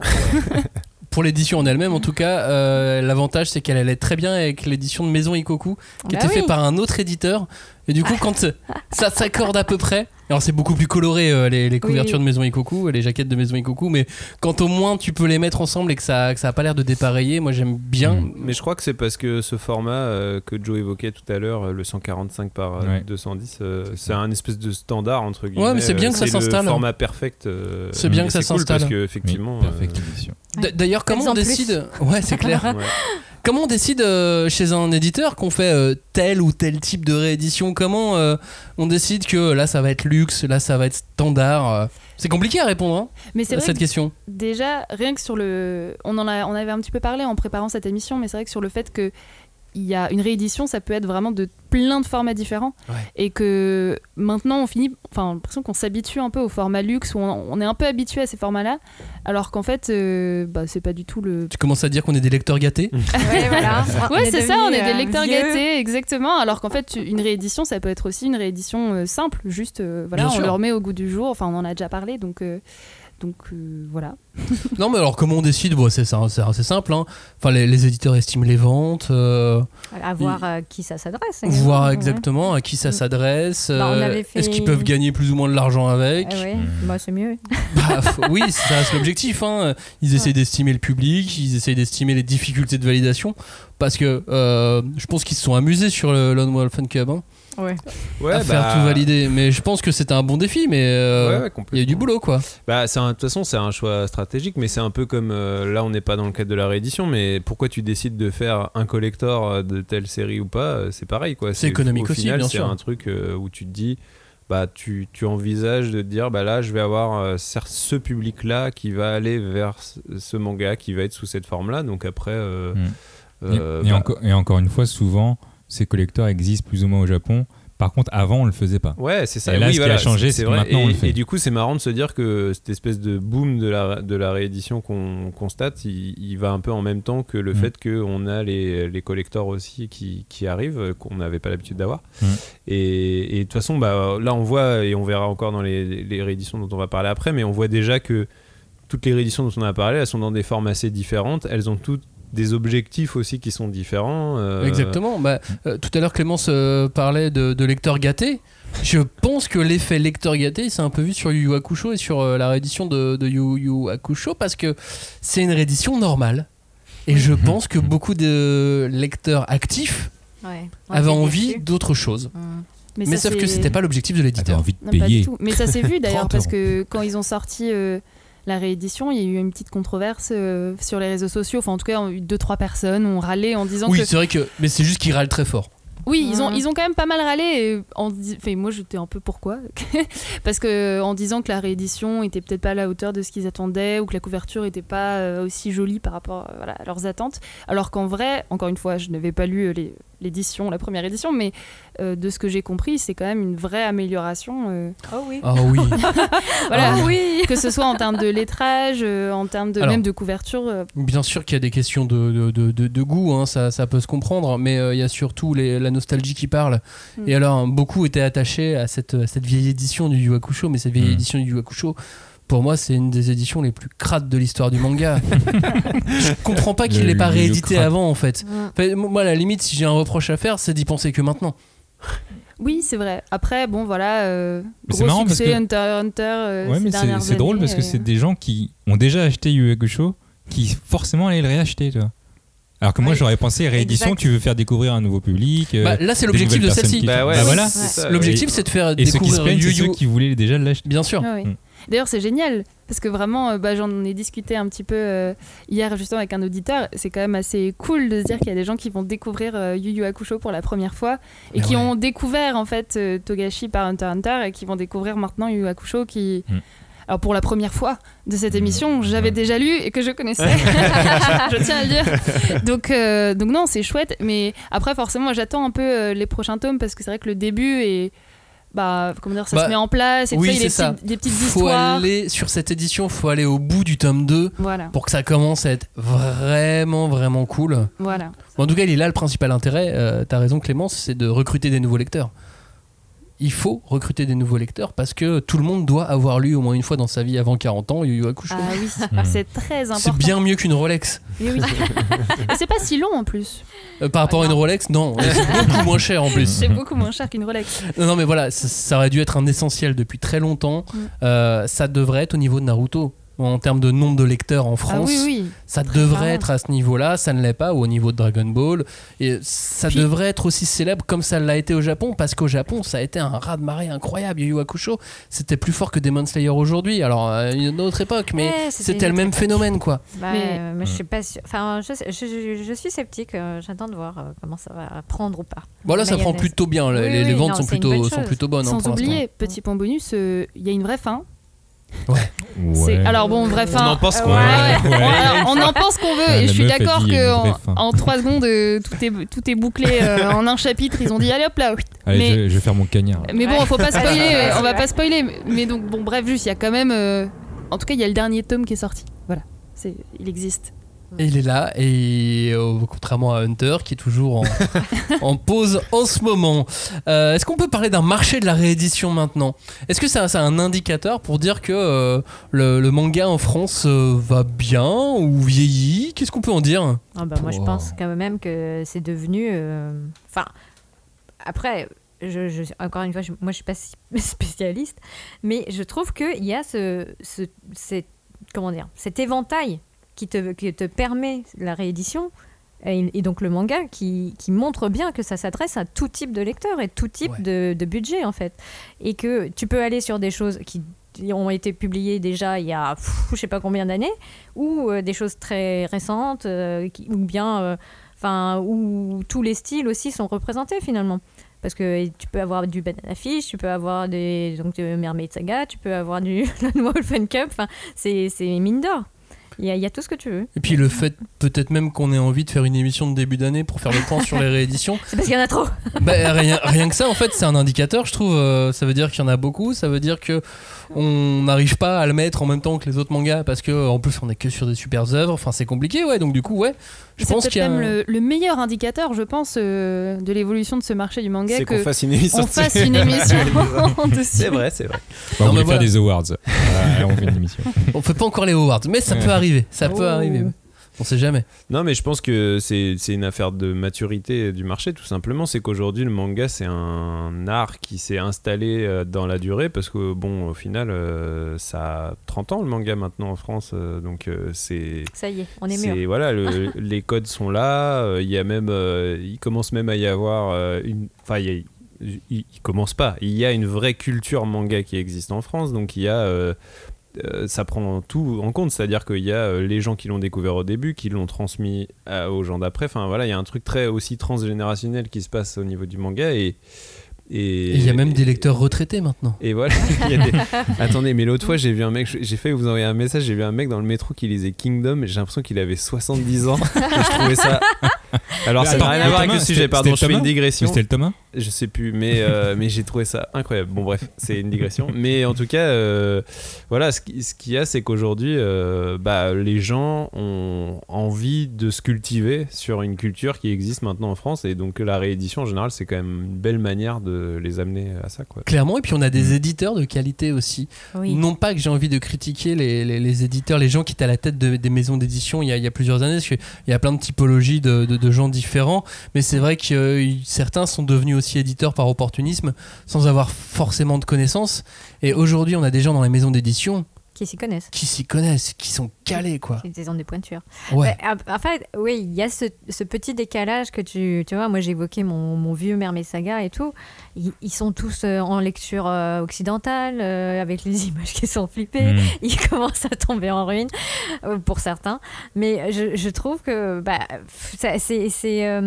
c'est vrai que ça, fait mal au cœur, quoi. Tu dis, ah, maintenant on a une culture euh, manga avec des gens qui sont passionnés, qui sont vraiment très très calés bah t'as envie que de me donner le meilleur de, de- du fleuron quoi. Ouais, et puis les lecteurs, ils sont beaucoup plus regardants qu'avant. Ah, maintenant, aussi tu vois, avant, on se, on se, comment dire, on se satisfaisait de nos éditions Ah ouais. dégueulasses de Yu Yu tu vois. Et maintenant, bah non, c'est plus. Bah ouais, mais on les payait pas cher. Oui, mais la preuve, c'est-à-dire que certains veulent 35 garder leurs éditions Oui, crado du Yu Hakusho qu'ils préfèrent à la nouvelle qui est propre. Avec leur lettrage. hein. Mais non, mais je pense que moi, pour moi, c'est la couverture qui joue pour Yu Yu Hakusho. Mais Je- même les couvertures, elles sont plus dégueu. bah, pour la- mais c'est pour ça, moi. Non, non, moi je trouve que les couvertures de l'édition simple sont meilleures que l'édition. Oh, mais toi, t'as pas de goût. Alors, du coup, euh, comment on fait Et beaucoup de gens n'ont pas de goût, malheureusement. Eh, C'est le problème. C'est le bien ce qu'on ce qu'on critique en France. En tout cas, nous, contre. Regarde le nombre d'auditeurs qu'on a, c'est pour dire. Oui, mais quand notre édition simple euh, vaudra euh, 100 euros, Mhm. voilà. En fait, c'est ça, ça. toi, tu En fait, ouais. En fait, quand on parle de marché de manga, on parle du marché On parle de marché revente. économique, Exactement. On cache Mais- un scalper avec nous, vous inquiétez pas. De toute façon, ici, on attend que ça. hein. Nous, on les achète juste pour pouvoir les revendre dans 10 ans. Ouais, euh. Bon, avançons un peu dans cette émission. Euh, disons quelques mots, euh, Johnny et Julie, sur euh, Sayuki-Dan. Ça, c'est la réédition ovniesque. Ouais. Ah. Bah, OVNI, C'était c'est- apparu, ça a disparu, c'est revenu. Ça a pas fait beaucoup de bruit, mais alors, quelle œuvre Mm. Quel Bah. bouquin de fou C'est ça fait waouh. Excuse. Mais euh, moi j'étais super contente euh, à nouveau de, de le voir quoi. Enfin de le revoir. Mais euh, vas-y Denis. euh. Bah moi je suis un peu Team Clémence, bah je connaissais pas. Vraiment, je, je connaissais pas c'est lui qui l'est. J'aime pas trop qu'on appelle ça la team Clémence, mais. Si, je, trouve bien, ça, je trouve cool. C'est vraiment, et effectivement, alors ovni c'est le mot parce que c'est un, un éclatement de la rétine euh, total. On, on en prend plein les mirettes. Et le, le début, franchement, je, je comprenais pas. Je fais, alors attends, Euh, là il a coupé la tête de la meuf. Mais après, il y a un cochon qui tient la tête. Ou est-ce qu'elle se transforme en cochon Ou est-ce que... Ah, et au début, c'est vraiment, tu, tu sais pas trop, c'est, tu sais pas trop où tu tombes. Ouais. Surtout qu'il n'y a pas beaucoup de texte. Non. Et du coup, c'est vraiment, pour le coup, c'est vraiment graphique. Là, là, là, t'as pas le choix. c'est- le bouquin d'un cara designer. Voilà, Oui. c'est bouquin avec- et c'est pour ça que d'ailleurs il y a une interview croisée avec euh, Range Murata euh, qui est aussi un peu euh, Ouais. très très fort en designer euh, notamment pour les robots. Euh, Last- il avait fait Last Exile et Blue Submarine numéro 6 donc ça c'était cool. Mais là en tout cas dans l'édition euh, intégrale donc euh, il y, a- y a tout dedans, il y a les chapitres qui étaient parus dans l'Ultra Jump et tout et il y a une préface de, de Kim Jong-gi. Ah ouais, Ouais. classe. Mais en même temps, oui, euh, c'est, je vois, je vois la parenté graphique. Ouais. Et lui, il a fait euh, un avec- peu le- la même chose que le mec d'Eden. Il a fait Waouh, mais il a tout fait. Je, je- je me suis inspiré de son œuvre, mais toute ma vie, je reprenais le livre. Il m'a aidé dans mon enfance et tout. Enfin, tu lis sur la préface, tu peux le lire. Et en tout cas, moi, ce qui m'a aidé, c'est vrai que dans cette édition, il y a des avant-propos euh, de, que Pika a mis. Ouais. Franchement, sans les avant-propos, C'est dur. hein. Ouais, c'est dur de, dur. comprendre. Heureusement qu'il y a les avant-propos. Lisez-les bien. Bah, c'est ça aussi le travail d'un éditeur. Ouais. Ouais. C'est de, de, de rendre, euh, de, de rendre une œuvre euh, compréhensible, Mm. claire Parce et accessible. Ouais, euh, en fait, c'est vrai que c'est un plus un roman, enfin pas roman graphique, mais je sais pas comment dire, une espèce d'objet graphique qui illustre le voyage euh, en Occident. Oui, parce que ça. Parce que ce sont base, des ça, extraits et il n'y a pas de texte ou très peu parce qu'il y a des clins d'œil en fait à des passages qui sont très connus et euh, ou plus ou moins connus et, et c'est vrai que bah, nous on a en plus euh, ce, ce biais de connaître le voyage en Occident grâce à Dragon Ball donc c'est vrai que c'est pas le meilleur euh, c'est enfin c'est pas le plus représentatif quoi. et là ça non, mais là, c'est effectivement une version de Dragon Ball Ouais. bien punk. ben, punk, enfin, c'est et c'est un mythe en fait. Et là, tu, tu le sens bien, le côté mythologique du truc, ça t'assoit euh, vraiment euh, quelque chose. Et moi, à l'époque, en fait, quand il était sorti, ben, j'étais trop jeune, donc j'avais pas pu acheter. Ouais, c'était sorti en France en Ouais. 2002. Ou euh, enfin, c'est en tout cas, je me disais, je vais pas acheter ça parce que c'est trash and boobs quoi. Enfin, c'est, Ah c'est c'est- je crois même qu'une fois, j'avais dit ouais, euh, je regarderai bien et tout, et puis euh, bon, après, ça fait un peu. bon, ok, j'ai des goûts bizarres, maintenant je les assume. Mais je trouve que c'est, c'est, c'est un très bel objet et que alors, à nouveau, enfin, le dessin de Terada, bah Mm. voilà, il avait besoin d'un écrin comme ça pour faire une sorte de résurrection, mais à la, à la- la Son Goku quoi. Genre, Mais c'est, tout. mais c'est un ovni tout en couleur. euh, Ouais. Grand bouquin. Euh, pareil, l'édition est plutôt chouette. Euh, complètement. ça, à l'époque, ça avait été édité par Delcourt et, euh, et maintenant, c'est, c'est aux éditions. Pika. euh, Ouais, c'est un grand bouquin. Ah, c'est un, pardon, c'est un grand euh, bouquin. C'est du 17 cm 24. Donc c'est Ah bah, il est pas dans les standards. on voit que Joe est très au Ah ouais, je taquet sais. sur les Oui, parce que moi, en fait, ouais, dans la ouais. réédition, ce qui est important pour moi, c'est quand même C'est la, les centimètres. fabri- la fabri- que ça rentre dans la bibliothèque. Tu sais que c'est la façon dont on, dont on lit les bouquins l'important, hein, c'est pas la taille. Le poids Mon argument, fabrication. Ce qui est important, c'est la fabrication. Merci Johnny. Euh, dernière question, est-ce que la réédition euh, est une obligation? Pour euh, un éditeur afin d'étendre, d'étendre ses, ses- ses droits sur, sa, sur la licence est-ce que, de temps- est-ce que s'il veut pouvoir continuer d'éditer un bouquin, il doit absolument acheter une réédition? Oui, ouais, moi, c'est une question que je me posais parce que je me suis dit. euh, parce que j'ai entendu cette histoire de les Spider-Man, par exemple, on en refait un nouveau euh, où on fait un reboot parce que euh, 20th Century Fox a la licence et ils sont obligés de le refaire s'ils ne veulent pas la perdre. Sony. Bah, voilà, c'est un truc que j'ai entendu. Sony Ouais, Sony. Euh, Sony, pardon, euh, Sony. Mais euh, bah après, euh, je connais pas euh, les détails de, des relations contractuelles entre Sony et l'éditeur français. Mais euh, en gros, l'obligation d'un éditeur, en général, je sais plus quel est le numéro de la clause, mais c'est euh, l'exploitation permanente et suivie. Donc ça veut dire qu'il faut que le livre, dans le, le- le- la marché. durée de, de la cession de droit, parce qu'en gros, euh, l'achat d'une licence d'un manga, c'est une cession de droit. Donc c'est l'éditeur japonais qui cède ses droits à un éditeur français pour Mhm. exploiter euh, cette œuvre sur le territoire français. Ça a une durée qui peut être. Alors je connais pas les. Mais il faut qu'il soit disponible. 5, 7, ça peut être 12, 5, euh, voilà, 5 ans. Et donc en gros, il y a euh, une clause d'exploitation permanente et suivie, c'est-à-dire que pendant le dur- la durée de la session, imaginons 5 ans, ça veut dire que pendant 5 ans, il faut que euh, cette licence-là soit toujours disponible. Donc, si Euh, quelqu'un et, demande. si jamais un lecteur a envie de- d'acheter ce bouquin, il faut qu'il puisse au moins le commander. Tu vois.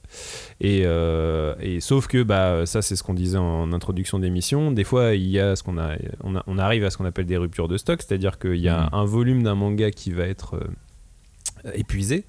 Euh, sauf que euh, bah, euh, réimprimer euh, une très petite quantité, parce que si c'est une série qui marche pas très bien commercialement, Hmm.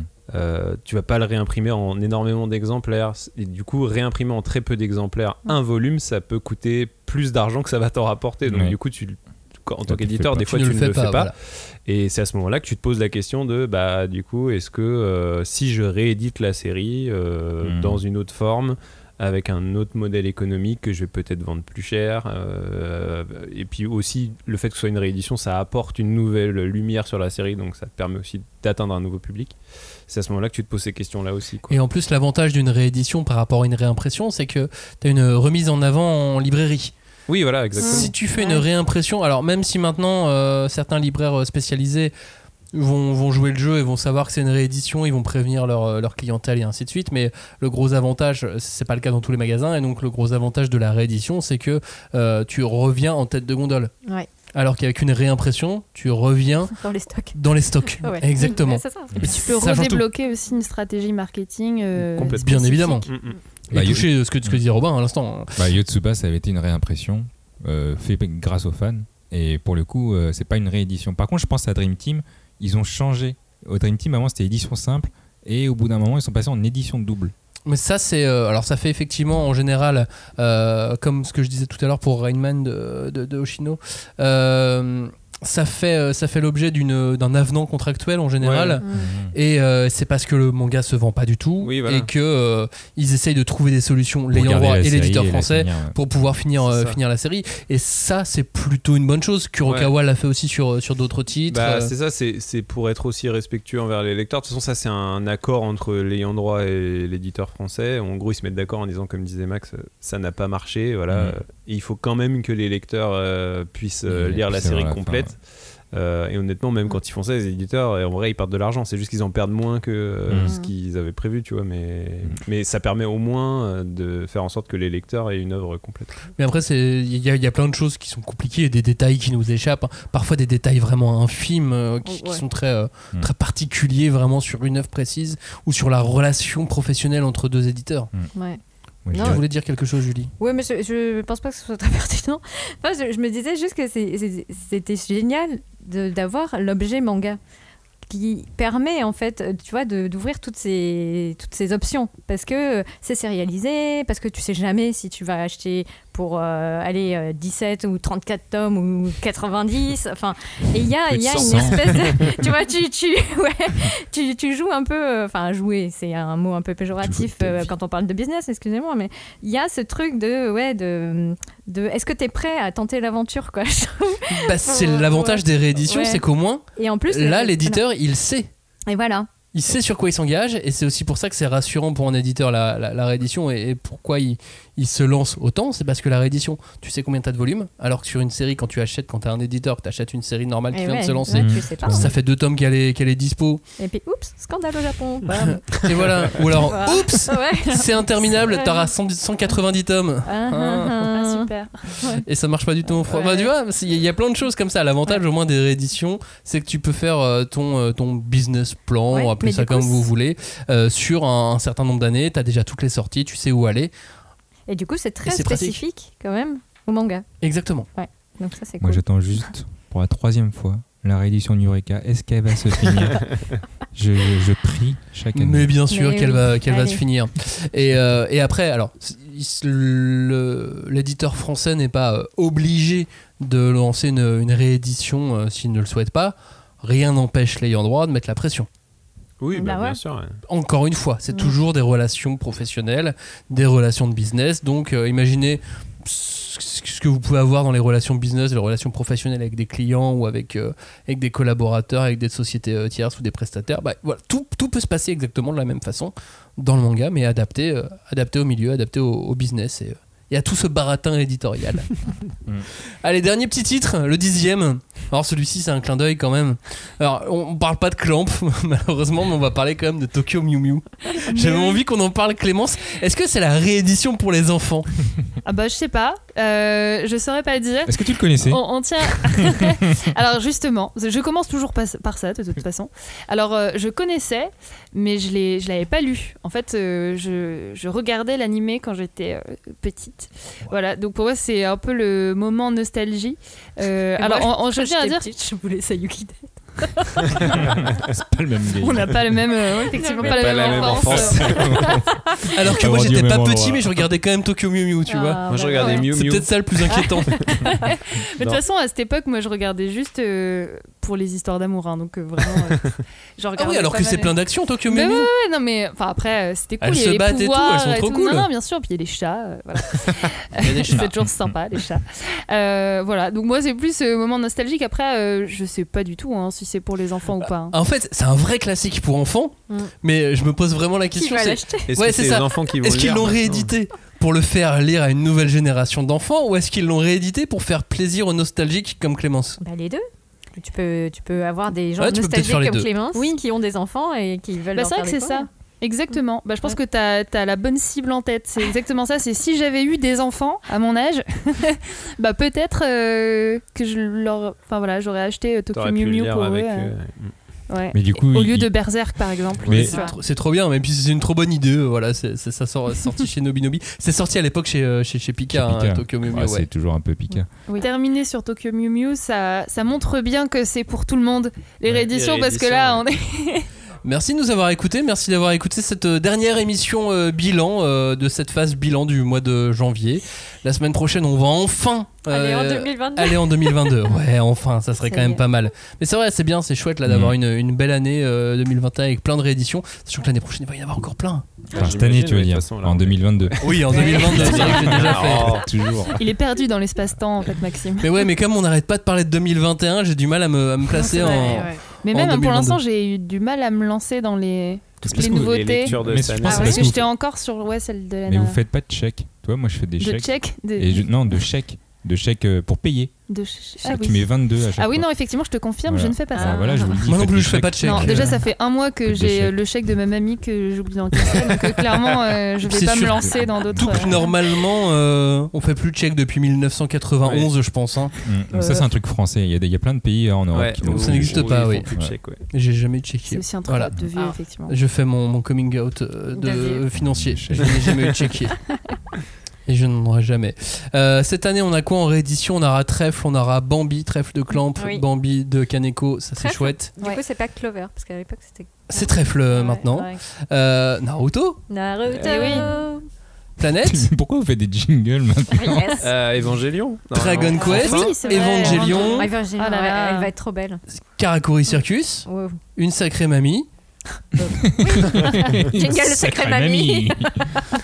Alors c'est vrai que j'étais un peu surpris de voir la réédition d'une sacrée mamie arriver dans le Les enfants en ont peut-être dans, besoin. dans les plannings, mais euh, mais pourquoi pas C'est un, bon- c'est un bon bouquin en plus, mais c'est vrai que je l'aurais pas mis en tête. Tu vois, j'aurais mis Aisu avant, bizarrement. Ou pire. Wingman, euh, je sais pas. Putain, mais euh, effectivement, il sortira chez chez Tonkam aussi si je ne dis pas de bêtises ou chez euh, ou chez Soleil. Merci d'avoir écouté cette émission. On vous dit à la Merci. semaine prochaine pour parler de manga de 2022. Ouais. Ciao. Ouais. Ciao Salut. Salut. Salut.